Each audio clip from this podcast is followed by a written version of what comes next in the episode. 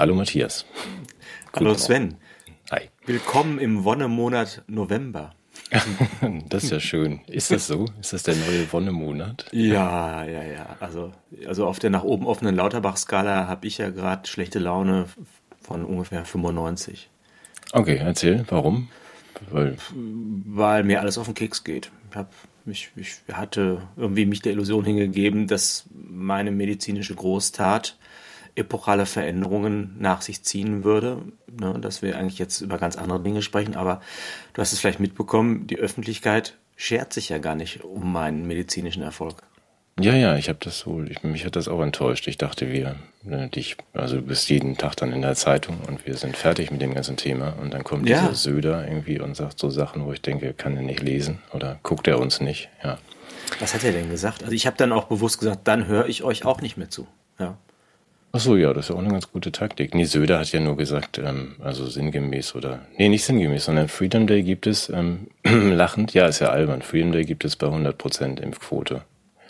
Da habe ich dann gedacht, okay, der hat also Matthias offenbar noch nicht gehört oder das dauert ja auch ein bisschen länger vielleicht in Bayern. Hat er das ernsthaft gesagt? Ja, ja, ja. Ja, ja, es sind ja so einige. Also ich dachte auch nach deiner, deiner Großtat, ja, das, äh, ich dachte, wir kommen da im Seuchenblock dazu, aber wir können auch mit dem mit unserem Seuchenblock anfangen. Also wenn Herr Wieler sagt, ähm, natürlich müsst ihr euch jetzt alle ne, zweimal im Jahr boostern lassen, das habe ich euch doch immer gesagt. Mhm. Auch da denke ich, hat Herr Matthias Burchardt nicht verstanden, das Virus ist Vielleicht besiegt. wiederholen wir nochmal für unsere Zuschauer, die neu dazugekommen sind oder die die letzte Sendung möglicherweise nicht gesehen haben, was ich mir nicht vorstellen kann. Nein, mir ist es in der letzten Sendung gelungen, nicht nur das Virus zu isolieren. Ich habe mich übrigens vertan. Ich kriege die Millionen nicht von Bodo Schiffmann, sondern von Samuel Eckert dafür, dass mir das gelungen ist. Samuel, mhm. ja, Kontonummer schicke ich dir. Ähm, das ist jetzt auch schon eine Million, nicht mehr 100.000. Es ist, eine, es ist eine Million, ist mir gesagt worden. Also ich, ich finde aber auch, selbst das ist ein bescheidener Betrag im Hinblick auf die wissenschaftliche Sensation, die mir da gelungen ist. Mhm. Sondern ich habe ja auch das Virus besiegt. Ja, es ja. Ist, ich habe ja auch die Pandemie für beendet erklärt. Und ähm, das ist ja durch einen eindeutigen wissenschaftlichen Beweis. Also jeder, der jetzt, äh, der das bestreitet, ist ja Wissenschaftsleugner. Ja, weil ich bin ja Wissenschaftler, ich habe einen Doktortitel, ich hatte sogar ein, mhm. weißes Obertal an. Also mhm. mehr Glaubwürdigkeit und Seriosität geht nicht. Und nachdem mir das jetzt gelungen ist, ja, denke ich, hatten wir mit Konsequenzen gerechnet und, und die sind ausgeblieben, weil scheinbar, und das ist so eine, so eine ganz böse Vermutung von mir, und dann musst du bitte weitermachen, äh, es, es vielleicht gar nicht primär um medizinische Fragen geht bei der aktuellen Diskussion, sondern eher um politische. Vielleicht Nein. sogar um ökonomische, ich weiß es nicht. Das sind ja steile Verschwörungsthesen. Ja, okay. Gut, ja, können wir aber mal, meinst du? Mhm. Ich unterbrach dich. Du wolltest noch was. Nein, nein, nein. Ich bin komplett, äh, folge dir gern. Also, ähm, du meinst, es könnte andere als medizinische Gründe haben und es interessiert die Leute gar nicht, dass du das Virus besiegt hast, weil sie eine andere. Diesen Verdacht habe ich aber schon, schon ein bisschen länger. Das scheint sich jetzt zu bestätigen, ja. Ja, ich glaube, das sind Wissenschaftsleugner, diese Menschen, die das, äh, die das momentan nicht akzeptieren wollen. diese, diese, diese Drostens und, und genau. Lauterbachs und wie sie alle heißen. Das ist ganz, ganz übel und das, also das ist ja auch, ich, du weißt, ich bin ja sehr interessiert sowohl an feinstofflicher als auch an grobklotziger ähm, Fehlverhalten, Diskriminierung und gesellschaftlichen Verwerfung. Und mhm. ich bin einem neuen Phänomen auf der, auf der Spur, dem Denialismus. Hast du davon schon mal gehört? Ähm, bisher nicht. Ich ahne, was es ist, aber ja, ja. das ist eine wissenschaftliche Disziplin, die Erforschung des Denialismus. Ja, das ist eher oder? der Gegenstand einer wissenschaftlichen Disziplin, sowohl soziologisch als auch psychologisch. Also man beschäftigt sich und man beschäftigt auch junge Menschen mit diesem Thema an den Hochschulen. Und mhm. das Thema sind den äh, to deny, Englisch heißt abstreiten, leugnen. Ja, und dieser, mhm. das, das, deutsche Wort ist eigentlich noch schöner, Leugnismus. Ich finde, das sollte man auf Tassen drucken und irgendwie unserem, in unserem Store verkaufen. Leugnismus. Ähm, und dann an den Hochschulen gibt es Seminare, an denen jungen Menschen darauf hingewiesen werden, dass es bedenkliche gesellschaftliche Tendenzen gibt, nämlich andere Menschen, die bestimmte Dinge bestreiten mhm. und wie man mit denen umgeht und wie man die bewerten muss und dass man die schlimm finden muss, lernen die Leute da. Ach so, also das ja. heißt, es gibt, okay, das passt ja ganz gut zu der Festlegung unseres ähm, Vor Vorzeigephilosophen Steffen Seibert, der ja gesagt Ach. hat, ähm, ja, ja, der hat sich ja aufgeschwungen zu ganz neuen Höhen und ähm, hat doch äh, ewige Wahrheiten ähm, verkündet. Genau. Das ist ja genau. auch so ein Punkt, da hast du ja recht. Also das heißt, es gibt tatsächlich, anders als Weizsäcker noch 94, glaube ich, gesagt hat, Vorsicht mit solchen Aussagen, dass es also jemand sich im Besitz der alleinigen Wahrheit wählt, wähnt, das wäre so richtig der, der Weg ins Ende. Dann sind wir ja fast da, oder? Genau, also das ist eine wahrheitsfundierte Demokratie. Früher war mhm. die Demokratie ja der Ort des Aushandelns und der das Geme der gemeinsamen Suche nach dem äh, Richtigen. Jetzt haben wir ein Fundament, das war bisher nur möglich in äh, theokratischen Staaten, also da, wo ein, ein Gott, ja. eine metaphysische Wahrheit äh, uns dieses Fundament gegeben hat. Das ist jetzt auch neuerdings möglich, dank Stefan Seibert in diesem Raum. Und deshalb ist der Denialismus natürlich auch sehr, sehr legitim und auch notwendig. Also das ist ein bisschen wie die Inquisition. Leute, die abstreiten und leugnen, müssen entsprechend äh, identifiziert und auch sanktioniert werden. Was ich witzig finde an diesem ganzen Leugnerkram, also ich meine, das ist ja natürlich auch jetzt mal ernsthaft gesprochen, ähm, hat natürlich eine Tradition im Hinblick auf diese Holocaust-Leugnungsgeschichte und dadurch ist jedes andere Verwendung von Leugnung, da klingt dieses Thema ja mit. Das heißt, mhm. es ist nicht nur eine Abstreitung einer einer, einer Aussage-Thema, sondern natürlich auch eine moralische Bewertung mit im Spiel. Also wer irgendwas leugnet, der ist auch immer böse, ne? weil sonst würde man ja von Skeptikern sprechen. Und interessant finde ich auch die, die Wortbildungen, die dann so entstehen, also Klimaleugner, also leugnen die Leute, dass es ein Klima gibt, Virusleugner gibt, leugnen die Virus, Wissenschaftsleugner, leugnen die die Existenz von Wissenschaft. Ja? Mhm. Ich selbst bin ja Denialismusleugner. Ich bestreite ja an, dass es dieses Phänomen gibt. Ja. Ach, ich bestreite gar nichts, nur mein Lebensunterhalt. Gilt das auch? Ja, das ähm, gilt. Lebensunterhaltsleugner.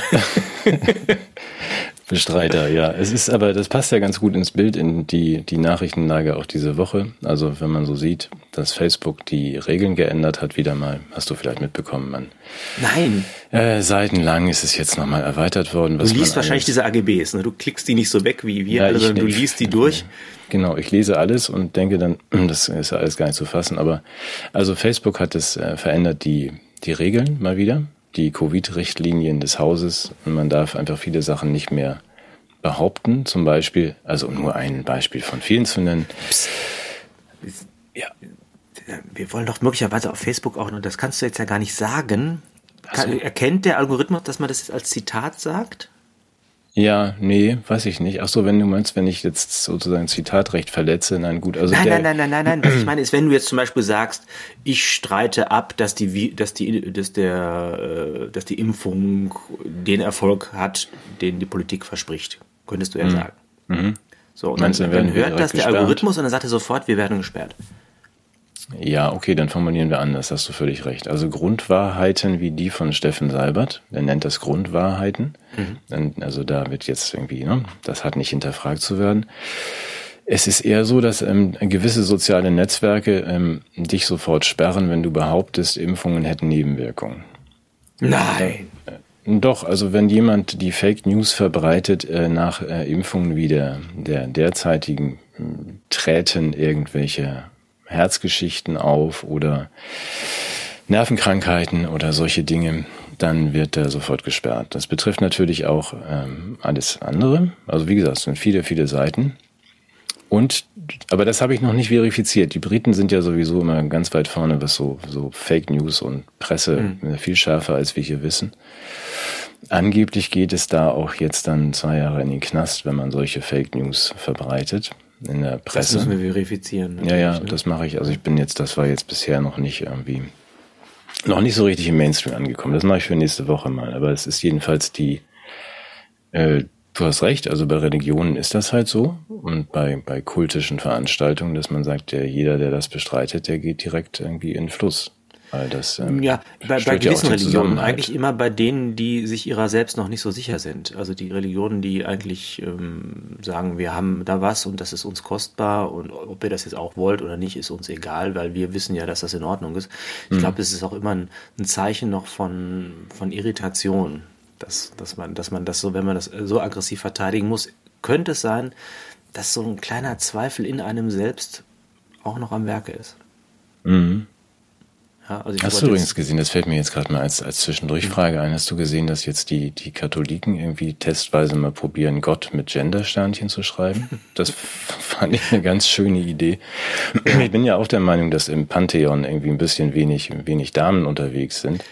Aber ob man ich das. sage, diese genitalische Repräsentation gilt nicht nur für den ja. Bundestag, sondern auch für den Olymp. Das ist völlig, völlig unvorbereitet. Genau, bei den Griechen war es doch noch so, dass man das alles schön besetzt hatte mit, also auch tatsächlich wahrscheinlich irgendwie genitalisch äh, fair, müsste man jetzt mal durchzählen. Ja. Bis auf Priapos, den können wir mal rauswerfen. Das Weiß, Priapos ist nicht, egal. Ich bin auch so ja, ist nicht, Erklär ist, mal. Ist, nicht, ist nicht jugendfrei. Nee, Priapos ist eher ja, komm, so. wir machen doch hier eine ganz seriöse Sendung für Erwachsene. Komm, jetzt lies Nein, Priya, Priapos ist auch, so, auch so ein Gott. Ist. Also ja, Pfizer hatte irgendwie seine, seine Hände auch schon irgendwie in der Mythengeschichte offensichtlich, weil es da so einen, einen kleinen der Gott der gibt. Der heißt, Dysfunktionen und ja, brauchte irgendwie. Der hatte eher eine dauernde Nicht-Dysfunktion. Und das, deswegen heißt eine es ja auch, Hyperfunktion. Ja, deswegen heißt das Priapismus, wenn man also ständig so. Ach so also das ist. Okay, ja genau. Das ist also in die Medizin. Also Pfizer war schon in der Mythengeschichte offensichtlich ähm, voll dabei. Okay, Mensch. Jedenfalls, gut.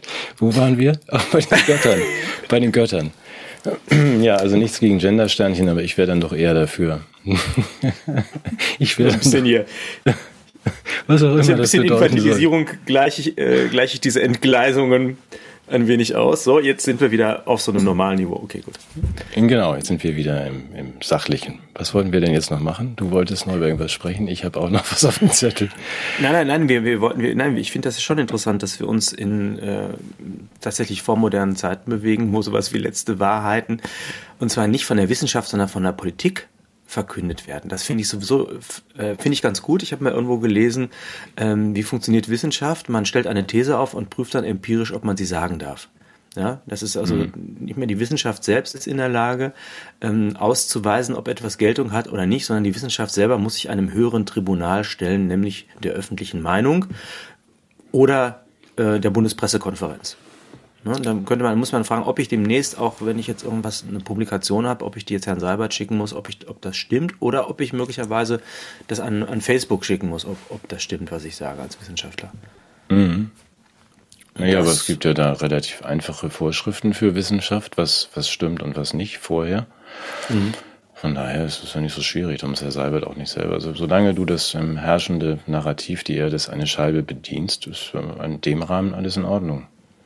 Oder hast du ja auch Vorgänger von Kopernikus bis. Also wenn es jetzt nicht so passt, dann legt man das halt mal 100 Jahre in den Schrank. Mhm. Dann können wir ja nochmal Apropos Pfizer, ja. ich habe gehört, dass die Studienlage zu den Impfstoffen nicht so doll sei. Und noch vielleicht ein, eins muss ich noch loswerden. Ich habe gehört, man kann gar nicht so viel Geld verdienen mit, mit, äh, mit Impfstoffen. Das wäre im Grunde ein Minusgeschäft für die. Mhm. Ja.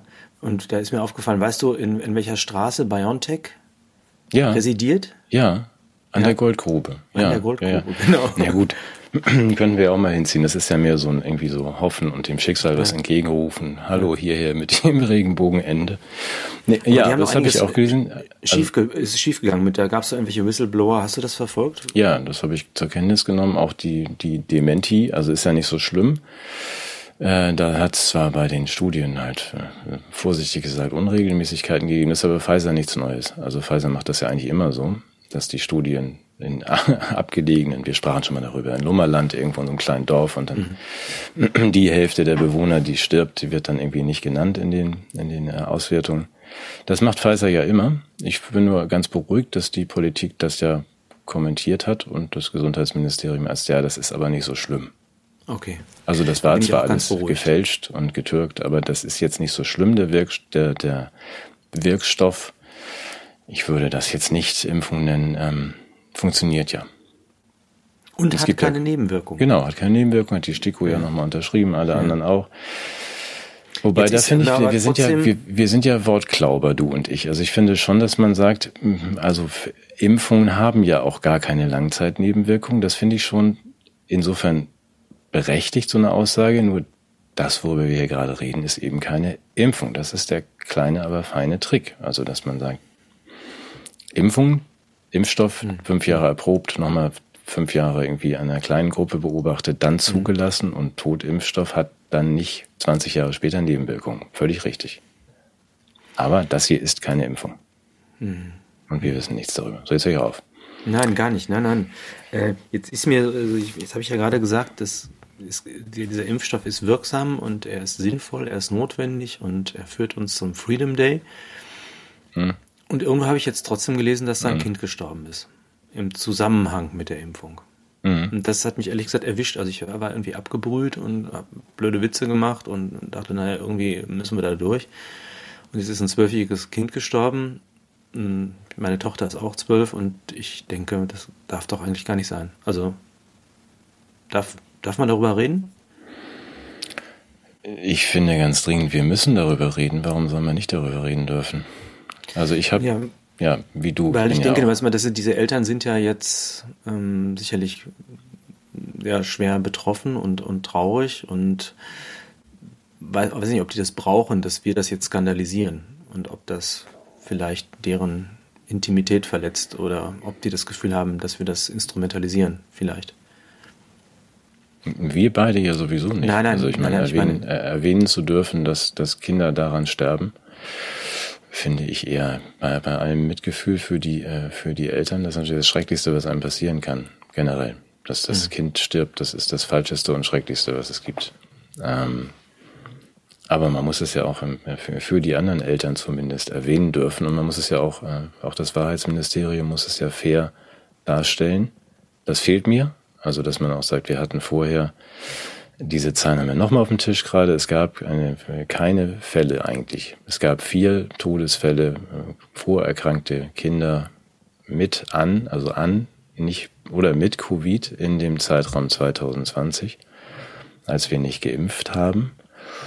Und wenn mich nicht alles täuscht, das Wahrheitsministerium kann ja mal gucken, haben wir jetzt sehr, sehr viele Impfnebenwirkungen und auch die ersten toten Kinder.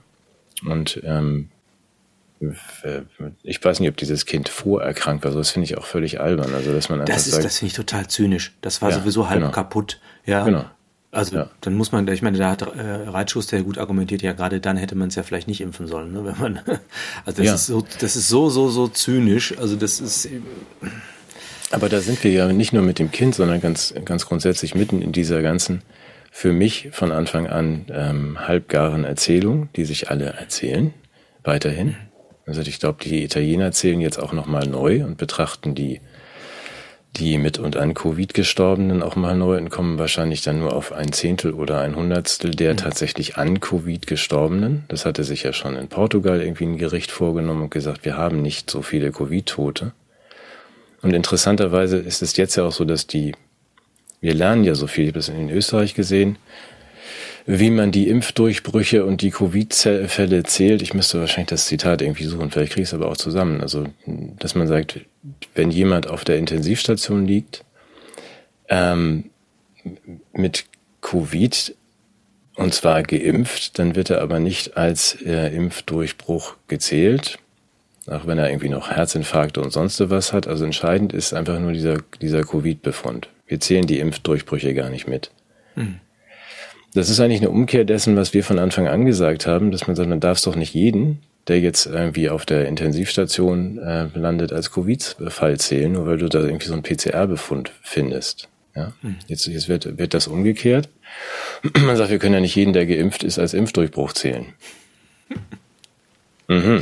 Okay, also es wird ein bisschen wackeliger, diese ganze Argumentation, aber man kehrt sie jetzt eben auch um und muss dann halt sagen, das ernst nehmen und sagen, es war nur ein Prozent dessen, was wir vorher angenommen haben, wirklich Covid-Tote, dann landen wir genau da, wo Johannides von Anfang an war, dass man mhm. sagt, mhm.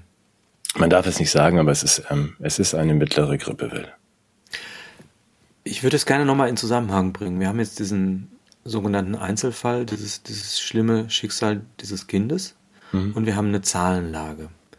Und interessant ist, dass in der öffentlichen Kommunikation die Zahlen dann Wirkung entfalten, wenn sie der Macht dienen mhm. und dass sie keine Wirkung entfalten, wenn sie von unserer Seite kommen. Also all das, was du sagst, mag zutreffen, ja, wird zutreffen, äh, entfällt, entfaltet aber keine Wirkung, weil der Diskursraum nicht mehr argumentativ strukturiert ist, sondern nur noch durch Macht. Mhm. Das ist meine Befürchtung. Jetzt ist es tatsächlich so, dass die Möglichkeit einer politischen Gegenintervention ja auf der Ebene von Bildern besteht. Dass wir sagen können, es gibt einen Einzelfall. Ich gebe nur mal ein Beispiel.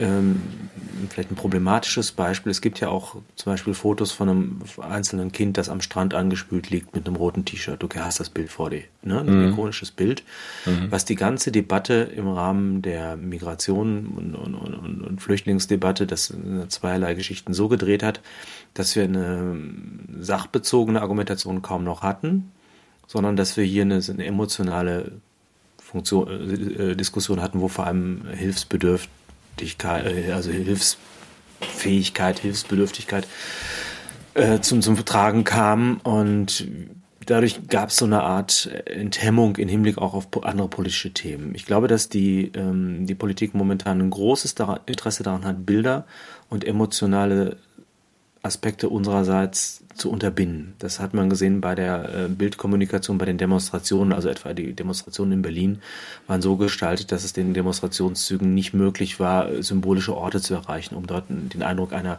großen Bewegung zu erwecken. Und auch hier habe ich das Gefühl, dass dieses Kind, das hat keinen Namen, das hat einen Ort, das ist irgendwie ein Kind, das wird mit Vorerkrankung beschrieben, das Schicksal bleibt im Hintergrund aus guten oder vielleicht auch aus schlechten Gründen. Aber irgendwie äh, habe ich das Gefühl, dass da diese, diese Berührungsseite, die in diesem Schicksal stecken könnte, dass die neutralisiert wird. Und dann habe ich mich eben, das ist schon auch eine ernste Frage, ähm, ob, es nicht auch zynisch wäre zu sagen, uns kommt das gut zu Pass, ne, dass das jetzt passiert ist. Wir machen dieses Kind jetzt zur Symbolfigur äh, einer, einer Gegenkommunikationsstrategie und mhm. haben damit möglicherweise einen Erfolg aber wir instrumentalisieren damit das Kind. Jetzt könnte man sagen, die anderen machen es ja auch, die instrumentalisieren ja permanent irgendwelche Bilder von Leidenden. Nun, das lasse ich als Argument nicht gelten, weil äh, wenn, wenn die anderen was Böses oder Falsches machen, dann ist es ja nicht legitim, wenn ich es tue. Hm. Jetzt habe ich aber trotzdem noch mal einen Schritt drüber nachgedacht, weil ja interessanterweise dieser Vorwurf, dass es wird instrumentalisiert. Also es gibt ja auch zum Beispiel ähm, ja, du merkst, wie schwer ich mir tue, das jetzt zu benennen. Es gibt, es gibt uh, unglückliche sexuelle, äh, nein, nein, es gibt brutale, gewaltsame, verbrecherische Übergriffe von Menschen mit einer bestimmten äh, Migrationsgeschichte gegen junge Frauen hier in Deutschland und zwar äh, auch häufiger. Mhm. Und es, wenn dann äh, bestimmte politische Gruppierungen das zum Thema machen, sagt man immer wieder, da werden Schicksale instrumentalisiert. Mhm. Und habe ich lange gedacht, nee, darf man wirklich nicht, aber inzwischen glaube ich, ist es anders. Ähm, ist in Politik nicht immer irgendwie ein Sachthema zum Ausgangspunkt von politischen Gesprächen und politischen Programmen zu machen? Ist das nicht erforderlich? Ist es, sind wir sozusagen nicht gerade auch diesem Kind schuldig, dass wir die Frage nach den Impfnebenwirkungen in den politischen Diskurs hineinbringen?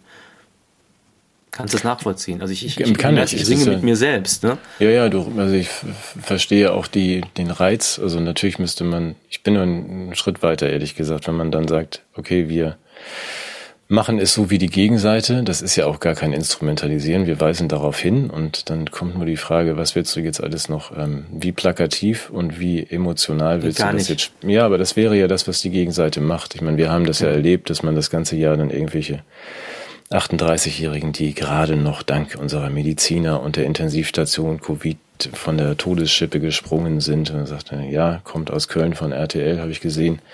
Mhm. Ähm, ja, das kommt vor. Das passiert übrigens auch ohne Covid, dass man mal mit 38 schwer erkrankt und wieder gesund wird.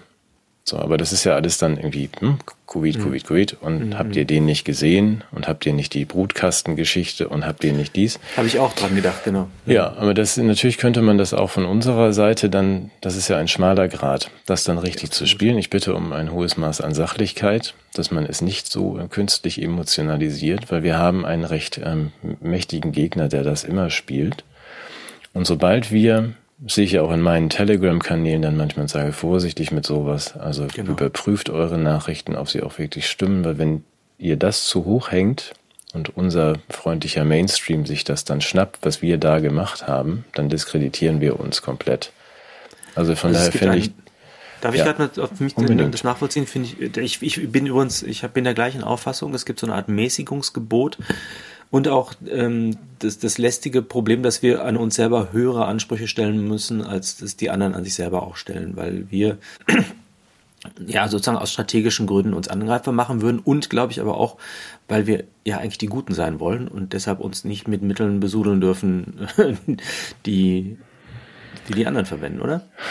Ja, das müssen wir mal besprechen, wenn die Kamera aus ist. Also wo das mit dem Guten aufhört. Ja klar. Also nein. Also es ist äh, trotzdem. Wir müssen, ja. wir müssen uns an die Wahrheit halten. Das äh, ist eine Einschränkung für uns. Das müssen die anderen nicht.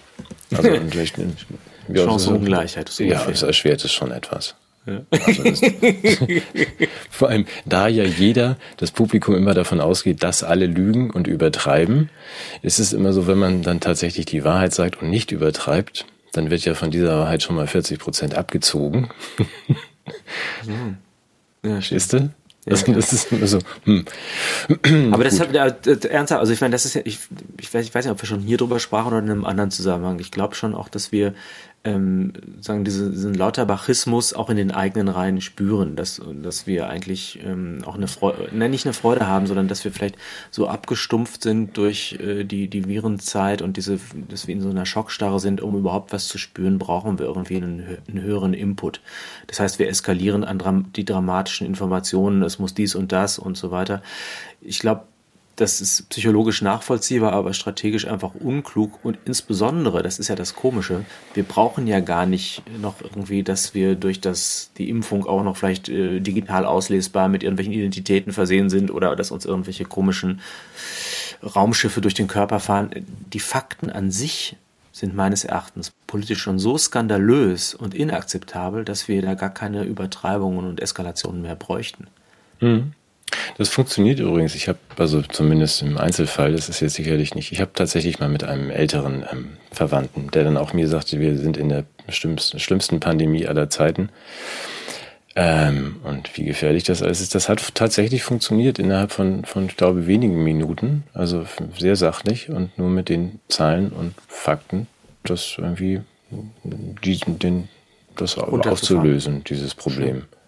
Also, dass man dann schon sagt, wir haben ja jetzt und sehen unsere nackte Zahlen zu unseren Impfnebenwirkungen, die irgendwie sind dann, glaube ich, schwerste Nebenwirkungen, so weiß ich nicht, ich habe es vergessen, 16.000 verglichen mit sonst irgendwie 800 im Jahr oder 400. Mhm. Also, dass man sagt, und natürlich kommen auch viele von unseren ähm, braven geimpften Freunden langsam auf den Trichter, dass sie sagen, okay, wenn wieder sagt, na, das haben wir euch doch von Anfang an gesagt, dass jetzt jedes Jahr zweimal geboostert wird, das ist ja ein Originalzitat, dann kommen ja von denen auch manche ins Grübeln. Man sieht es nicht nur hier, sondern auch in Israel, also dass, dass die Freude auf Impfung 3, 4, 5 ähm, sich in sehr engen Grenzen hält. Und daher würde ich auch gerne, was ich immer gesagt habe, das muss ich dich gleich nochmal fragen, ob wir nicht auch die Strategie nochmal wechseln müssen. Aber dass man, äh, wir müssen wahrscheinlich noch ein bisschen warten und die Wahrheit sagen und zusammentragen. Mhm. Denn Wobei auch wir natürlich nicht im Besitz der Grundwahrheiten sind, sondern unsere Aufgabe besteht, glaube ich, darin, oder? Scheiße, ich bin in die Seibert-Falle gelaufen. Nein, nee, ähm, also zumindest den Streit um die Wahrheit vollbringen. Ich, ich, das würde ich gerne mal auflösen jetzt mit, mit dem wissenschaftlichen Modell, das normalerweise zuständig dafür wäre, äh, wenn sowas der Fall ist. Dann ist nicht zu sagen, ich habe recht und die anderen sind doof sondern eigentlich ist ja dann die Aufgabe, miteinander zu streiten. Das nennt man Dialektik. Ja. Da werden eigentlich zwei Positionen, die miteinander unvereinbar scheinen, miteinander ins Gespräch gebracht. Das heißt, wenn der eine sagt, die Erde ist eine Kugel, der andere sagt, die Erde ist eine Scheibe, mhm. und die aufeinandertreffen und von, der, von demselben Objekt sprechen, dann können nicht beide recht haben. Das heißt, sie müssten sich eigentlich so miteinander austauschen, dass sie sich so überprüfen, dass sie entweder feststellen, der eine hat recht, der andere hat Unrecht, oder vielleicht haben auch beide Unrecht und die Wahrheit liegt irgendwie in der Mitte. Ja, mhm. Auf jeden Fall wäre ja eigentlich dafür Wissenschaft zuständig, diesen Streit auszutragen und einer Lösung zuzuführen. Das heißt, man dürfe, dürfte sich doch eigentlich gar nicht mehr zur Ruhe setzen oder irgendwie aus dem Diskurs herausnehmen, bis geklärt ist, was denn jetzt eigentlich stimmt. Es, es könnte ja sein, dass diese, Wirk diese Impfung tatsächlich völlig ungefährlich ist. Ja, es könnte aber auch sein, dass es Anhaltspunkte gibt, die du jetzt ins, als Wahrheiten ins Feld führst, ja, ähm, die ich habe mich ja schon einen korrigiert. Zweifel daran. Nein, nein, nein, nein, Gut, nein nennen wir das, das nennen ja wir das Fakten, aber das war doch immer Fakten, das Prinz, Fakten. Prinz, ja, Prinzip nein, nein, ich wollte dich ja gar nicht kritisieren. Ich wollte, okay. ich, was ich, was ich sagen wollte, war, ähm, dass man das nicht einfach ignorieren darf von der anderen Seite, dass man äh, doch irgendwie sozusagen, wenn wenn das Ausgrenzen einer einer alternativen Deutung oder von Fakten notwendig ist, um die Wahrheit von etwas zu verteidigen, dann ist das nicht mehr eine wissenschaftliche Ausweisung von Wahrheit, sondern hat, dann hat das was pseudoreligiöses oder diktatorisches. Ja. Das, das wollte ich sagen. Und dann würde ich halt sagen, und das bestätigt meine These, dass wir eigentlich ähm, die Wissenschaft als Ort der Wahrheitsfindung nicht mehr vorfinden, ne, dass, das, dass dieser Bereich nicht mehr existiert. Das ist eben, um das mit dem Denialismus auch nochmal zu bringen, das wird interessanterweise in Zusammenhang gebracht mit Lobbyismus, dass man sagt, also es gibt zum Beispiel, sagen wir mal, die Tabakindustrie, ähm, hat ein Interesse daran, dass ähm, die Gefahren des Rauchens wissenschaftlich nicht so stark zum Ausdruck gebracht werden und deshalb bezahlen die, habe ich jetzt im Wikipedia-Artikel noch gelesen zum Thema Denialismus, bezahlen die Wissenschaftler, die sagen, das ist nicht so schlimm. Ja? Mhm. Und genauso äh, bei den Klimaleugnern und so weiter. Das Problem ist aber, dass die Gegenseite ja nicht ähm, neutral ist, sondern die wird eben von den anderen Lobbygruppen finanziert, weil eben die, die Wissenschaft äh, ohne Drittmittel kaum noch existieren kann heute und ähm, damit natürlich einen Teil ihrer Unabhängigkeit auch preisgibt. Wenn man solche Forschungsanträge schreibt, dann ähm, muss man das reinschreiben, was erwünscht ist, was dabei rauskommt, damit es, äh, damit es bewilligt wird und diese Mittel gibt. Also das ist, äh, ist ein offenes Geheimnis an den, mhm. an den Hochschulen. Ja, aber das ist also gut, das, dann wir brauchen eine Sondersendung. wir machen heute einfach drei Stunden. Also das ist ja. Ja, natürlich, ja. ja. Ich habe ja hab gelesen, also ich, das hat mich total gefreut. Die Leute fanden es fast zu kurz. ja, aber das ist ja, wo wir uns befinden, ist ja so ein, so ein nach, äh, nach der Aufklärung tatsächlich. Genau. Also dass man sagt, alle Prinzipien, ich gehe ja noch viel weiter. Wenn ich ähm, platt gesagt wissenschaftlich behaupte jetzt, okay, die Erde ist eine Kugel oder eine Scheibe, mhm. dann bin ich ja als ähm, vernünftiger Wissenschaftler, gehe ich damit auch nicht sofort raus, sondern versuche ja selbst, äh, das zu widerlegen. Also die Falsifizierung ist ja eigentlich meine ja. Aufgabe. Es wäre ja einfach jetzt irgendwie, dass ich nur Beweise für das, was ich sowieso glaube und sehen möchte, suche, sondern dass man sagt, jetzt versuche ich mich mal selbst zu widerlegen. Das ist ja ein hehres Prinzip. Ansonsten macht das jemand anders. Mhm. Und wenn der zu anderen Ergebnissen kommt, dann fangen wir an, uns zu streiten, in der Tat. Genau. Warum siehst du eine Kugel und ich sehe eine Scheibe? Ähm, nur wir sind ja so weit entfernt oder weit über diesen Punkt hinaus, dass man sagt, erstens ist die Wissenschaft komplett gekauft, man kann sowieso nichts mehr glauben. Aber trotzdem gibt es ja Stimmen dagegen. Das sind dann irgendwie hier in diesem Fall Ioannidis und die Cochrane und so weiter, die sagen, nee, nee, die Zahlen ergeben ein anderes Bild. Und dass das bisschen, was dann nicht unterstützt wird, äh, finanziell, dass das dann auch noch irgendwie als Fake News und das ist ja alles gelogen und ausgeblendet wird, das ist in der Tat, ja, spanische Inquisition. Und wir sind hier in einem, das ist gesetzt, das ist Gott. Und wenn du fragst, gibt es Gott wirklich oder glaubt ihr da an irgendeine Teetasse im Weltall, dann bist du sofort, wirst du verbrannt. Das ist der gefährliche Zeitpunkt, genau. in dem wir, glaube ich, genau. sind. Du kennst meine Frage, ist es in einer Demokratie gestattet, in Sachfragen unterschiedliche Auffassungen zu vertreten? Das ist eine rhetorische Frage. Ich ergänze das um die Frage, ist es in der Wissenschaft erlaubt, Annahmen zu diskutieren? Mhm. Also erstens befinden wir uns nicht in einer Demokratie, wie wir Genau, das stellt man jetzt daran fest.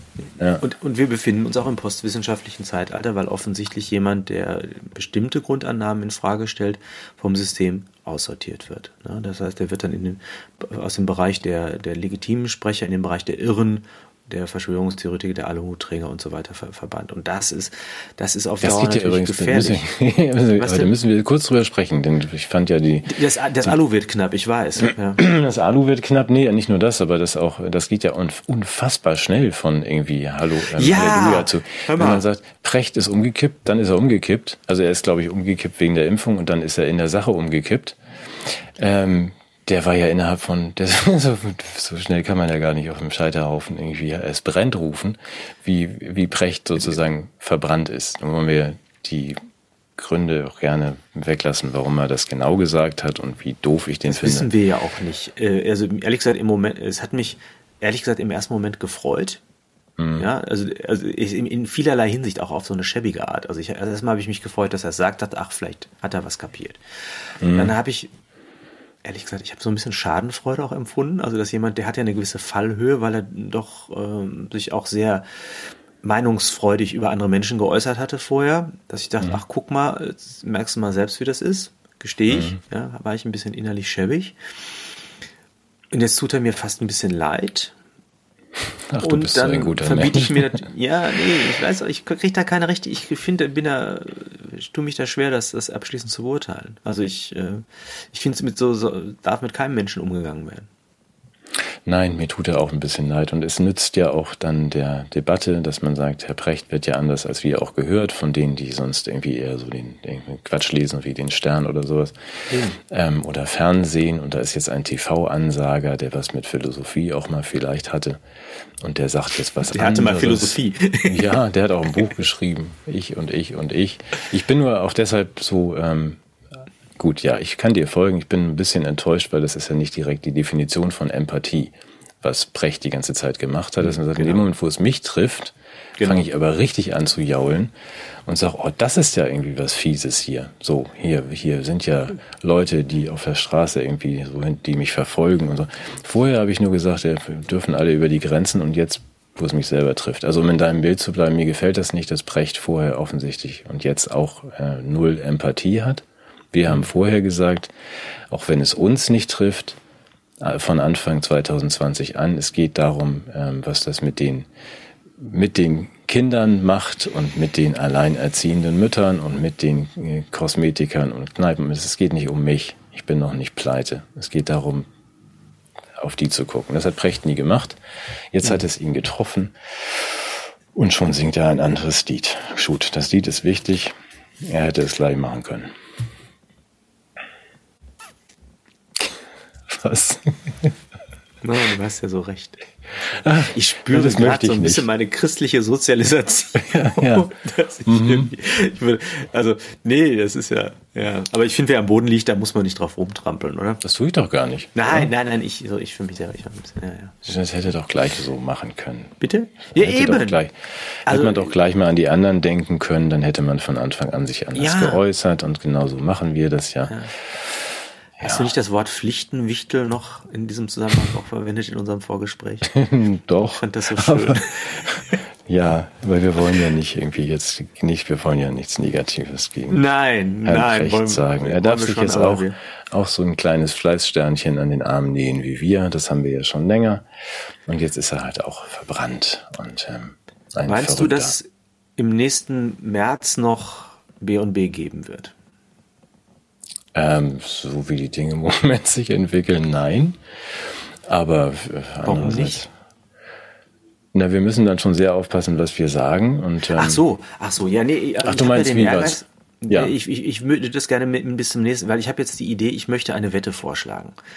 Ähm, mit dem Herrn ja. Lauterbach. Achso, Herrn der, ja. Der hat ja jetzt eine, der hat ja, hat sich ja jetzt festgelegt. Ach so, ja, das, das ist Das finde ich immer ganz gut, wenn man sich so festlegt, dann kann man ja überprüfen, ob es stimmt. Und der hat jetzt gesagt, also er hat, er hat jetzt eine neue 3G äh, Lösung vorgeschlagen. Ich weiß nicht, ob die auch für das Betreten von öffentlichen Räumen gilt. Also er sagt, es gibt ja im nächsten März gibt es nur noch drei G, geimpft, genesen und gestorben. Mhm. Hast du vielleicht gehört? Und das ja, habe ja, ich gehört. Fand ich gut. Gilt, glaube ich, für uns beide. Ja. Und ich nehme die Wette an. Ja. Ich möchte bis nächsten März weder das eine, das andere noch das dritte sein. Ich möchte im nächsten März leben. Ich wenn, auch. Das, wenn ich, ich, das tue, dann hatte der ja Unrecht, ne? Dann ist ja, habe ich ja sozusagen den Gegenbeweis erbracht. Dann bin ich der schwarze Schwan. Na, du bist ein Einzelfall. Alle anderen. Nein, nein, nein, nein, nein. Er hat gesagt, es gibt nur noch geimpft, genesen und gestorben. Und mhm. dann ist Einzelfall ist dann widerlegt das Ganze dann. Wenn er sagt, alle Schwäne sind weiß und dann habe ich mhm. komme ich als schwarzer Schwan, dann hat er eine falsche Aussage gemacht. Mhm. Nee, finde ich gut. Also ich mach, würde ich, ich die ihm jetzt gerne anbieten und möchte, dass du die jetzt bezeugst, dass, dass wir ja. im, im nächsten März keins von dreien sind. Ja, wir werden das genau an dir festmachen und wir werden Herrn Lauterbach das mitteilen. Die Wette gilt. Matthias Borchert behauptet, er wird, es ist natürlich nicht ungefährlich, was du da machst, wie mit deinen Nobelpreisen, dass Borchert natürlich diverse Hitmen von Karl in deine Richtung geschickt werden, aber wir werden auf dich aufpassen. Ähm, oh, oh, oh. Aber bis März ist ja auch, ja, das ist aber ein gutes Stichwort. Also ich, ähm, das ist immer so schön, wenn ich mit dir spreche, habe ich vorher eine Idee, wie ich das Gespräch strukturieren möchte und es ist in Sekunde drei, ist, das ist die Struktur weg. ich sollte, ich sollte die die Videobeschreibung bei uns auf 15 Seiten ausdehnen. also, zur Strategie bis zum März. Das ist ja eher eine Frage an dich. Und du weißt, dass ich dich das, das fragen wollte oder diesen Vorschlag schon seit April, glaube ich, mache. Es kommt mhm. der Zeitpunkt, ähm, wo ich mich frage, wir sind noch 14 Millionen Erwachsene, bei denen das nicht geimpft sein jetzt nicht unbedingt daran scheitert, dass wir nicht zur Bratwurstbude finden oder dass uns die, äh, die Anreize nicht ausreichen. Ähm, oh, ich möchte diese Meldung über die Impfung im Wiener Puff noch machen. Na gut, okay. Hast du das mitbekommen? Ich, ich, bekomme. Ich gerade hier schon wieder Priapismus. nee, das musst du nicht. Nein, aber du hast doch, ich hatte doch gesagt, also sie werden, Nein, bitte, ja nach, nach, sie werden ja nach der Bratwurst, werden sie ja dann noch ein bisschen irgendwie höher gehen mit den Preisen und wer die Welt kennt, sagt, aha, Bratwurst. Wer die Bratwurst also, genommen hat, der ärgert sich jetzt, weil er nicht genau, darf, oder was? Genau, ab der Currywurst bin ich dabei oder so, oder dass man sagt, ah, da kommt bestimmt noch was, also na, die Kurse steigen bestimmt noch und das ist ja in Wien eingetreten, dass die Wiener ja dann ähm, mit dem Motto Ärmel hoch, Hose runter, das war ja dann auch die Kampagne, dann, dann kriegst du halt im, im, im Bordell, ähm, ja, Franco Foda oder wie der Fußballer hieß, also frei, frei, ähm, vögelfrei, also um, um, umsonst, ja. Ach so. Man darf dann einmal mit einer Mitarbeiterin, man darf dann einmal mit einer Mitarbeiterin. Im Schwesternkostüm. Genau, ja, tatsächlich. Soll ich, soll ich dir mal das Schwestern... Ich habe das nicht, ich muss das mal hochhalten, da oben ist das Schwesternkostüm, kannst du das sehen? Ja, das ist so die Mitarbeiterin. Hey. Ja, super scharf. Da hat man wahrscheinlich einen Grund, sich nicht impfen zu lassen. nein, ich fand, heute. Ja. Ich, nein, ich fand das nur schön, weil das war auch dann, natürlich ist es dann so schön getext und dann, dass man sich da impfen lassen kann und dann noch ja. einen Spritzer in den Arm und so, also die, das Vokabular der Wiener Presse war dann auch so. Mhm. Schön fand ich nur, dass dieser, dieser, dieser eifrigste Bumspilz, der dann irgendwie gesagt hat, ich gehe jetzt als erster da rein, ähm, dass dem dann danach aufgefallen ist, deswegen habe ich das auch hochgehalten und geschwärzt, wie Frage, ähm, wie kann ich Foto loschen? es ist tatsächlich mit O geschrieben. Ja. Äh, es gibt auch noch eine Antwort von einem seiner Freunde, dass man da schon nicht, dass es nicht am Handy geht, sondern dass man dann schon bei der Zeitung anrufen muss, die das Foto veröffentlicht hat. Also da ist ein, einer dieser ähm, Menschen, die dieses Angebot angenommen haben, ähm, zu journalistischen Propagandazwecken auch abgelichtet worden. Ja, genau. Und, und hat danach ist ihm aufgefallen. Dabei erst festgestellt, dass er möglicherweise in seinem Umfeld damit Probleme bekommen könnte. genau. Das ist so, das ist also ernsthaft, Junge. Ja, okay, wie kann man, kann ich Foto loschen, auch mit der Erklärung, weil ich möchte nicht, dass meine Familie das sieht. Und man sagt, man, man bemüht sich ja schon, Mitleid zusammenzukratzen aus allen Ecken. Aber es fällt mir, fällt mir dann auch immer sehr schwer. Gut, aber das sind, aber auch doppeltes Mitleid. Also zum einen, dass, ja, er, dass er es nötig hat, diese Spritze auf sich in, zu nehmen, um. Hm. Aber das sind aber auch, dass er das nicht kapiert, ist ja also auch schlimm. Genau. Medienkompetenz. Ich sag's ja immer wieder, Medienkompetenz wäre wichtig. Ja, ja, das ist aber genauso, dass man, das sind ähm, dann die ähm, Menschen, die man damit noch erreicht mit dem, mit dem Impfangebot und jetzt Currywurst Wurst Plus. Was aber, müsste man äh, dir denn bieten? hm. ja, lass sie, lass sie mich noch mal kurz genau angucken. Müsste nein, nein, in dieser hm. Kategorie Nee. Nein, nein, nein, nein. Das, das, das, nee, so meinte ich es also, gar nicht, aber das könnte man sagen. Also, ab Porsche bin ich im Gespräch, meinst du, oder? Ja. ab einem neuen Auto. So, jeder Mensch ist doch käuflich, oder? Komm, ja, ja, zu. klar. Ja, oder? Nee, ich darf ja gar nicht. Aber da, oh, das ist auch noch wieder ein neues Thema. Also ich wollte nur mal sagen, gut, ich will zurück ja. zum, zum, zum Pfad, auf dem wir mal waren. Es sind 14 Millionen Erwachsene in Deutschland noch. Weltweit sind es 1,3 Millionen äh, Milliarden Menschen, die laut Gallup-Umfrage sagen, nein, wir lassen uns nicht impfen. Und, ähm, und zwar nicht wegen Bratwurst und so weiter, sondern weil uns die Zahlen nicht überzeugen oder weil wir Angst haben, dass wir magnetische, dass wir Transistorradios werden. Ist ja auch egal. Also jedenfalls ist diese, diese Zahl 14 Millionen, die kriegt ihr nicht. Also die werden sich jetzt nicht impfen lassen. Und daraus resultiert natürlich aber auch diese Diskussion, was machen wir denn jetzt mit diesen, diesen Leprakranken, äh, die wir ja sind. Also wie sperren wir die jetzt aus? Und äh, die Frage, die ich mir stelle und die ich dann lieber doch dir stelle, weil du klüger bist als ich, ist, warum, doch, aber warum gehen wir nicht in die, ähm, ich finde das so doof, wenn wir nicht immer Sündenbock zu sein. Ich mag das nicht. Ich finde das also gerade, wenn es mhm. so unverdient ist. Warum gehen wir nicht in die Gegenbewegung, also Hashtag, ich bin dann mal drin und sagen, macht doch euren Scheiß alleine. Also wo ist jetzt die, ich würde jetzt gerne mal beim Rewe nachfragen, wann sind denn die Einkaufstage für ungeimpfte? Hm. Wann richtet ihr das denn endlich ein? Weil ich ja meine Mitmenschen so gern schützen möchte. und auch weiterzugehen ist und sagt, nein, wir, wir halten diesen Abstand. Wir gehen auch nicht mehr zur Arbeit. Entweder streiken wir oder wir lassen uns krank schreiben, wenn wir uns nicht trauen mit Streiken. Und gehen mal bis zum Ende von Karls ähm, Ansage bis März euch aus dem Weg. Ich fände das so vorteilhaft, wenn man sagt, wir trennen diese, diese, diese Gruppen mal, dann kann man nicht immer uns die Schuld in die Schuhe schieben, dass sie jetzt wieder, ne, als dass der eine Spieler vom SV Sandhausen, der nicht geimpft ist, wieder die anderen 18 geimpften, doppelt geimpften angesteckt hat. Genial, hm. also ich verstehe es. Es ist so mehr Apartheid wagen, ja, und aber auch aus der, ja. äh, aus, der, aus dem Gefühl des Verfolgtseins, eine, das Umerzählen in eine Stärke des sich selbst Entziehens und Vorenthaltens und den anderen aber auch natürlich damit ähm, zu zeigen, äh, sorry, äh, wir sind's gar nicht. Ja, ich glaube, das ist ja. ja. auch der Beweis. Ne? Das heißt, äh, dieses, äh, also die, ich glaube, die brauchen uns ja auch zur Stabilisierung ihrer Erzählung. Das ist ja so, wie man die AfD ja. erfinden musste, um sich selbst als Demokrat zu fühlen. Ja, das war, ja. das war ja relativ plausibel. Und genauso braucht man ja die Impfleugner, ja, wie wir die sind, äh, um, um die, die Wirkung der Impfung zu behaupten. Oder? Mhm. Das ist doch der Punkt. Und wenn wir uns entziehen als Gegenpol, ey, das ja. ist genial. Hör mal, du bist echt, also weißt du, hier, wo ist denn mein Nobelpreis? Ich muss mal gucken, gebe ich, gebe ich dir.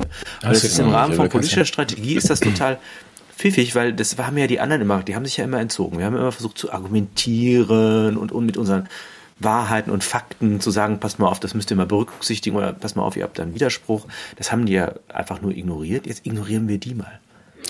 Puh, ja, ja dieser, dieser Rückzug, dass man, ich, ich stehe nicht mehr als Sündenbock zur Verfügung. Natürlich muss man jetzt nochmal, ja, du und alle, die zuhören, nochmal drüber nachdenken. Ja, ich kenne die Gegenargumente. Klar, ich kann doch nicht meinen, du hältst jede Woche Vorträge an der Uni und meine Freundin sowieso ist Ärztin und die andere ist Pflege und dann, ja, verliere ich ja meinen Job. Nee, verliert ihr ja auch nicht gleich es gibt ja dann auch, wenn man sich mal krank schreiben lässt, erstmal zwei bis vier Wochen oder auch noch viel länger irgendwie auch mhm. mal ein Krankengeld.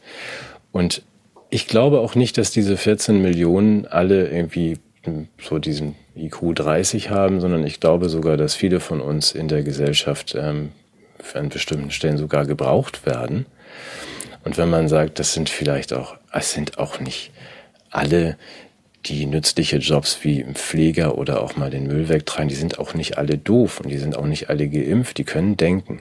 Also wenn wir kollektiv jetzt einen Schritt zurück machen würden und drei Meter Abstand und sagen, wir sind da mal drin, macht mal, äh, glaube ich, dass dieser Spuk in vier Wochen vorbei wäre, weil erstens die Geimpften sehen würden, dass sie dass sie Mist gebaut haben, also dass es nicht an uns liegen kann und dass sie trotzdem alle krank werden und in den Krankenhäusern liegen.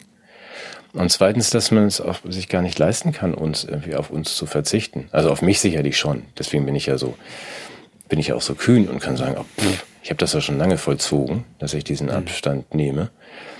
Ähm, und habe deswegen ja auch schon einiges. Das kostet mich auch was. Es ist nicht so, dass ich sage, meine, ist für mich oder meine Frau oder meine Kinder einfach, das konsequent durchzuziehen. Mhm. mhm. Weißt du ja auch, also nicht nur mit meinen Jobs verlieren bei irgendwelchen öffentlich-rechtlichen. Aber ich würde das nochmal prüfen, anstelle der 14 Millionen, ob wir nicht gemeinsam diese drei Meter weggehen und sagen, wir sind jetzt mal, wir sind jetzt mal drin. Also du meinst nicht nur einen symbolischen Rückzug und ein Vermeiden von, von Kontakten, sondern du meinst sowas wie ein Streik. Wenn man das, ja, aber es hat ja wieder nichts Aggressives. Man sagt einfach, ich gehe zum Rewe und sage, ich möchte die anderen schützen, sagt mir die zwei Tage, an denen ich mit Matthias mich hier treffen kann zum Einkaufen. Mhm. Na, wir fahren danach auch wieder in unsere Kreise, treffen auch nur ähm, mhm. ungeimpfte und wir meiden peinlich jeden Kontakt zu euch. Mhm. Dann haben wir nämlich diese zwei Gruppen und dann sprechen wir uns im März nochmal, wer von den beiden Gruppen gestorben ist. Ich denke, dass du die Wette gegen Karl Krachen gewinnen wirst und dass wir dann gerne bei den anderen zu kondolieren kommen. Jetzt sag mir noch mal was, ich finde das großartig und in einem Roman von Sven Böttcher würden das die Menschen tun und es hätte Erfolg. Na, das glaube ich nicht, aber sie würden es tun. Ja. Okay. so, okay. ähm, gut, aber sie würden es tun, aber sie hätten keinen Erfolg. Bei uns ist, äh, in der Realität glaube ich, sie werden es nicht tun. Und was müsste in der Realität passieren, damit es so wäre wie im Roman von Sven Böttcher? Wie, warum, warum werden jetzt die meisten Menschen, selbst ich würde jetzt zögern, obwohl ich dir gerne folge, mich krank schreiben zu lassen? Warum, machen wir das nicht? Warum sind wir, ist das, sind wir dazu sehr von, von Precht noch als Pflichtenwichtel erzogen oder ist es auch die Sorge, vielleicht nicht anerkennen zu wollen, dass man tatsächlich möglicherweise überflüssig ist und dass man keinem fehlt oder warum? Nee, ich glaube, dass, also so, jetzt verstehe ich das alles auch die ganze Zeit. Also von, von ein bisschen Feigheit, ein bisschen Bequemlichkeit, ein bisschen Angst, ein bisschen dies, ein bisschen das. Mhm. Aber grundsätzlich scheint mir dahinter zu stehen, dass äh, wir noch nicht verstanden haben, wie wichtig es ist, diesen, dieses Endspiel, in dem wir sind, äh, zu gewinnen. Also dass, glaube ich, zu viele noch glauben, äh, ja, wenn ich, aber wenn wir jetzt nur demonstrieren gehen und wenn wir jetzt auf die Gerichte und die kommen ja irgendwann zurück und so, dann kriegen wir, äh, wir kommen wieder zurück in so eine demokratische Verfasstheit. Das kannst du vergessen. Das heißt, wir haben diese Erkenntnis, wir haben es noch nicht verstanden. Wir haben noch nicht verstanden, in welchem Endspiel wir uns befinden, glaube ich. Ja, wobei ich glaube, ich habe es verstanden. Ja, du ja. Aber es, nein, nein, nein, nee, nee, nee, nee. Aber ich bin, äh, habe es aber noch nicht realisiert. Also vielleicht ist eine blöde Unterscheidung. Also ich glaube, dass das eine ist, das intellektuell zu durchschauen. Wir, wir machen ja nichts anderes hier. Wir sagen das jede Woche. Mhm. Und zugleich fehlt mir, nicht ehrlich, die innere Konsequenz daraus, jetzt Veränderungen für mich selbst abzuleiten. Das kriege ich nicht hin. Wir werden das, äh, ich werde quengeln und nörgeln und immer wieder es nochmal hochhalten als Frage, sollten wir nicht, äh, ich bin sicher nicht derjenige, der da voranmarschiert und sagt, wir machen das jetzt und hier ist der Tag, 1. Dezember und dann gehen wir alle mhm. rein. Also das, da gibt's ja andere, die lauter sind. Aber ich würde die Frage gerne mal in, das mal Angebot mal in den Raum stellen. Sollten wir das nicht mal erwägen. Mhm. für irgendeinen nee, Zeitpunkt. Ich, also es kann ja auch so alles wieder prima werden und hunky dory, wie es vorher war. Ich glaube das nicht. Zumal die Welt sich ja auch weitergedreht hat in den letzten anderthalb Jahren, während wir irgendwie in die falsche Richtung gucken. Und ähm, ja, lass uns das mal weiter verhandeln. Ja, nee, ich, also ich, weshalb ich da jetzt einen Resonanzboden für bekomme im Wonnemonat November, ist ja, dass wir momentan wenig äh, Regierungspersonal haben. Also es ist noch nicht klar, ob die Zahnfee Gesundheitsministerin wird oder Wissenschaftsministerin. Wir wissen es ja alles nicht. Also das heißt, es gibt keine Akteure und trotzdem spüre ich eine Eskalation schon wieder in der Kommunikation und in der in, in dem Klima, das wieder dichter und und wie, wie, wie penetranter an mich heranrückt. Ich weiß nicht, ob es dir auch so geht. Ne? Also da ist ja gar kein Zentrum, von dem das ausgehen könnte. Also irgendwie eine Regierung, die könnte sagen, wir machen das jetzt anders oder irgendwie so, sondern das geht irgendwie, es, es wird wieder schlimmer, es wird wieder enger, es wird wieder bedrohlicher. Oder mhm. liege ich da falsch? Nee, das liegst du völlig richtig. Also meinst die, die, die, die solchen solchen Lage. Die also solchen Kommunikation. 0,5 G in Sachsen. Wolltest du ja auch noch drüber sprechen, ähm, dass wir ja auch, äh, vielleicht ist das nochmal ein wichtiger Punkt, ähm, dass wir mit den Düngemitteln äh, auch nicht einer rosigen Zukunft entgegengehen. Das hattest du mir erzählt. Das finde ich, ja. könnte ja auch nochmal motivieren, sich politisch zu engagieren. Weil ja, ich glaube, Essen möchten wir schon was im nächsten Der Jahr, Nachrichtenüberblick, den, den ich jetzt mal wegschmeiße, die, die Rückforderung der letztjährigen Novemberhilfen, das hatte ich ja auch noch auf meinem Zettel stehen Martin, das weißt du. Wir können gerne mal über Dünger sprechen. Mhm. Ach so, da wollte ich dich noch was bitten. Siehst du? Guck mal, hier ist ein Stichwort. Matthias bitten. Aber vorher, gut, also Dünger. Ja, machen den Ausflug ganz kurz. Wir haben ja auch gar nicht so viel, wir haben ja auch gar nicht mehr so viel Zeit. wir müssen ja eine, nach einer Stunde aus diesem Raum raus. ähm, ja, der Dünger ist, ähm, Dünger ist ja nicht so ganz egal, um es mal kurz zu machen. Und der Dünger ist alle im Moment, weil man zur Herstellung von äh, Dünger unter anderem ähm, Erdgas braucht. Ich will das mal verkürzen. Ich müsste jetzt auch wieder meine Chemiebücher rausholen. Also man braucht jedenfalls Erdgas für diese ganzen Haber-Bosch-Verfahren und so weiter, die dann hochpotente Treibhausgase übrigens auch ausstoßen. Egal, man braucht jedenfalls Erdgas und die und Kali und die Düngerhersteller sagen Moment, uns sind die Erdgaspreise sind so hoch. Ja, da würde man normalerweise sagen, Matthias als Landwirt kauft dann halt den teureren Dünger. Ist ja logisch, wenn der, wenn Natürlich. Ich brauche ja welchen. Ja, du brauchst aber jetzt gerade nicht unbedingt welchen, weil du brauchst in unseren Breiten erst so eigentlich ab Januar, Februar um die mhm. Böden dann so. Jetzt sagt der Hersteller, der Kapitalismus funktioniert doch noch in einzelnen Bereichen im Moment, aber dann kauft Matthias ja mal einen teuren Dünger vielleicht nicht jetzt und lagert ihn, sondern wartet auf günstigeren. Das hängt ja am Erdgaspreis, also stelle ich das Zeug jetzt nicht her sondern warte selbst bis zum letzten Moment ähm, mach meine Fabrik dann wieder an. Hm. Da das ist alles so macht, ne? Weil sonst, genau, genau ja. das ist äh, eigentlich für den unternehmerisch sinnvoll. Es führt nur dazu, eigentlich legen sich die Landwirte, Matthias und so, schon auch schon im, im Winter irgendwie einen Düngervorrat an.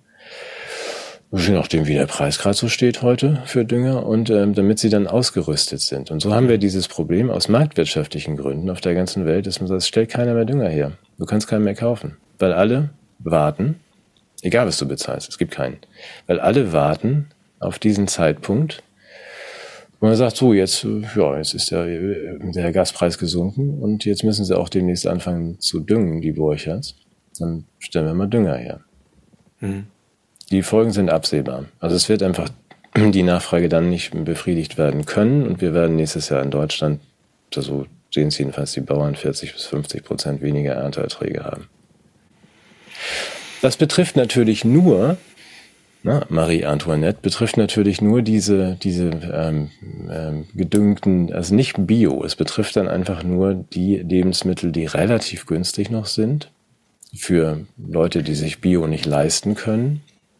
Das ich heißt, die armen Leute sollen einfach aufhören zu essen. Ganz einfach. Ja, oder eben halt, wenn ja. sie kein Brot, ne, dann halt Kuchen. Dann kauft ja, oder sie lassen sich mit dem mundgeklöppelten Kerosin äh, die genau. Lebensmittel aus anderen Erdteilen einfliegen. Geht doch ja, auch. Ja, aber das ist ja am Ende wieder so eine irre Logik, dass man sagt, ja, aber wenn wir keinen Dünger herstellen, das ist total gut fürs Klima. Ja, also. Und wenn, ja, und wenn wir, also natürlich, da gehen jetzt die armen Leute alle drauf, dann sollen sie doch halt die 16 Euro teure Bio-Paprika kaufen. Und wenn sie das nicht können, natürlich, dann sollen sie doch irgendwie an ein paar Kieseln rumlutschen. Das ich ist finde, so, wir sollten auch einen Beitrag leisten. Ich verkünde in diesem Moment, B und B wird klimaneutral. Bis zum Jahr 2075 werden wir unseren CO2-Ausstoß halbieren. Bist du einverstanden? Das ist mein Bis zum Jahr 2075? Ja, bis zum Jahr 2075 werden wir unseren CO2-Ausstoß halbieren. Das, das ist gut. Da bist du ja ganz ja? auf der Linie. Top. Der, das der ist Welt. mein Klimaversprechen. Toll. Also, ja, Bolsonaro fängt ja auch nicht bis, sondern ab 2030 an, die Wälder nicht abzuholzen, wie er ja. jetzt gesagt hat. Das ist eine Feinheit. Also nicht bis, sondern ab. 2030 holzen wir nicht mehr ab. Hast du da Also genau. War, du hattest noch eine Klima Bitte an mich, du wolltest ja, noch mehr von gleich, mir. aber das war eine Klimakonferenz, hast du mitbekommen, ne? wie vorbildlich sich die verhalten haben. Ich fand das toll. Dass sie da alle mit dem Lastenfahrrad hingefahren sind, habe ich gesehen. Nein, die sind ja, sind alle mit, e, mit Tesla E-Autos zum, zum Kongresszentrum angereist. Allerdings vom Flughafen, wo sie mit ihren 400 Privatjets gelandet sind. Und es war wohl noch ein Problem, dass es keine Ladestationen gab, also man dann die E-Autos mit Dieselgeneratoren auftanken musste. aber, aber gut, das sind so Feinheiten. Wir, wir arbeiten Also komm, der gute Wille zählt. Der, eben, genau. Find, der, du der überall da. Dann, dann, hat, dann hat Ursula diesen schönen Vortrag gehalten, da habe ich gedacht, mhm. ich gucke das gleiche wie vor einem Jahr. Hast gesehen? Ursula spricht strahlend mit äh, verkündet, sie hätte jetzt wieder eine Milliarde zusammen für das Katalysatorenprogramm. Und dann ist das ein Umschnitt auf Thank you for your leadership Bill, der da in der ersten Reihe sitzt, vor allen Staatsführern und nickt und sagt, ja super. Also das hatten wir ja. Verstanden. Das heißt, Bill Gates hat wieder die Führung übernommen, Ach, wie bei der Impfkampagne, wieder, ja. diesmal in Klimafragen auf dem Weltklimagipfel sozusagen als Gastgeber und hat sich loben lassen von unserer auch nicht gewählten Leaderin. Heißt das Leaderin? Ja, ähm, nee. Ursula. Das fand ich sehr schön. Genau. Und fragen wollte ich dich, ob du mir einen Gefallen tust, weil ich mich nicht traue und du kannst sowas. Ähm, Kannst du mal bei Elon Musk anrufen? Ja, die, die Sekretärin heißt, ach so, da kann ich dir die Nummer, gebe ich dir gleich. Das ist Frau Ringe, ja. Frau Ringebrauk. Das ist die, die Sekretärin von der Assistentin von der Assistentin hier in Brünn. Und ja. ich hatte da schon mal angerufen, aber vielleicht rufst du noch mal an als ja, Nobelpreisträger, weil Hintergrund, ganz wichtig, hatte denen ja. schon mal gesagt. Ähm, und die wollten das auch erledigen schon letzte Woche. Ja. Weil ja unsere 100 Milliardäre irgendwie, glaube ich, 3,9 Trillionen, nee, Billionen mehr irgendwie letztes Jahr eingenommen mhm. haben. Kurz gesagt, Elon Musk ähm, kann und wird den Welthunger beenden. Ach. Und ja, weil er dafür nur zwei Prozent seines Vermögens hergeben muss. Und das zwei Prozent, das musst du dir mal klar machen, das hatte ich dir letzte Woche, der Frau Ringebrauch ja. schon gesagt. Das ja. gut, ich verstehe das. Ich gehe auch mal in die Stadt, habe meine Karte vergessen, kann nicht zur Bank und so. Mhm. Äh, ist bei ihm wohl auch so, er hat auch viel zu tun. Aber mit zwei Prozent seines Vermögens ist der Welthunger, es wird nie wieder ein Kind hungern. Wenn seine 100 besten Freunde das auch machen, dann haben wir dieses Problem des Welthungers also jetzt für die nächsten 100 Jahre mit zwei Prozent des Vermögens von Elon und Bill gelöst. Keine sterbenden Kinder mehr, kein Hunger mehr. Er hat das nur vergessen. Ach so, soll ich ihn dran erinnern gerade? Ja, dass du einfach nochmal Frau, Frau Ringebrauk ja. einfach nochmal sagst, Frau Ringebrauk, dass du da einfach, ich gebe dir ja. gleich die Nummer in Moment, ich mach das sofort, ich mach das, ich mach das jetzt hier dass, du, dass, einfach nochmal, ja? dass einfach nochmal sagst, hier ist der Moment, Burchard. Ey, lass mich jetzt ein bisschen ruhig mal, ja? ja? Hallo? Burchard, guten Tag, Frau Ringebrauk. Ja, ist der Elon zu sprechen? Jetzt gerade nicht. Wann darf ich denn noch, achso, ja, vielleicht können Sie ihm auch was ausrichten von mir, ja. Ich, ähm, er hatte, er hatte gesagt, er wollte den, den Welthunger, äh, wissen Sie schon. Ja, der Herr Böttcher hat auch schon mal angerufen, ja, stimmt, ja. Ähm, wenn er das so vielleicht noch vielleicht vor Weihnachten hinkriegte, weil es ist, da sterben Menschen und Sie wissen ja, dass jedes Leben zählt. Und vielleicht ist ja das hungernde Leben im Vergleich zum Corona-Leben auch was wert, ich weiß es nicht. Aber wenn der Elon das noch machen könnte, Macht er, ja. Okay. Dankeschön. Ich rufe da nochmal an, ob es geklappt hat. Danke, tschüss. Also sie hat gesagt, er macht's. Du hast das raus. Ja.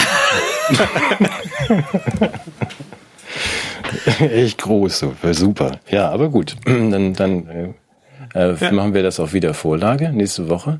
Ist ja auch ich, schön, ich, ein schönes Weihnachtsgeschenk, wenn wir das also jetzt selbst. Ich habe gesagt, bis Weihnachten soll das machen, weil das ja. ist. Ne?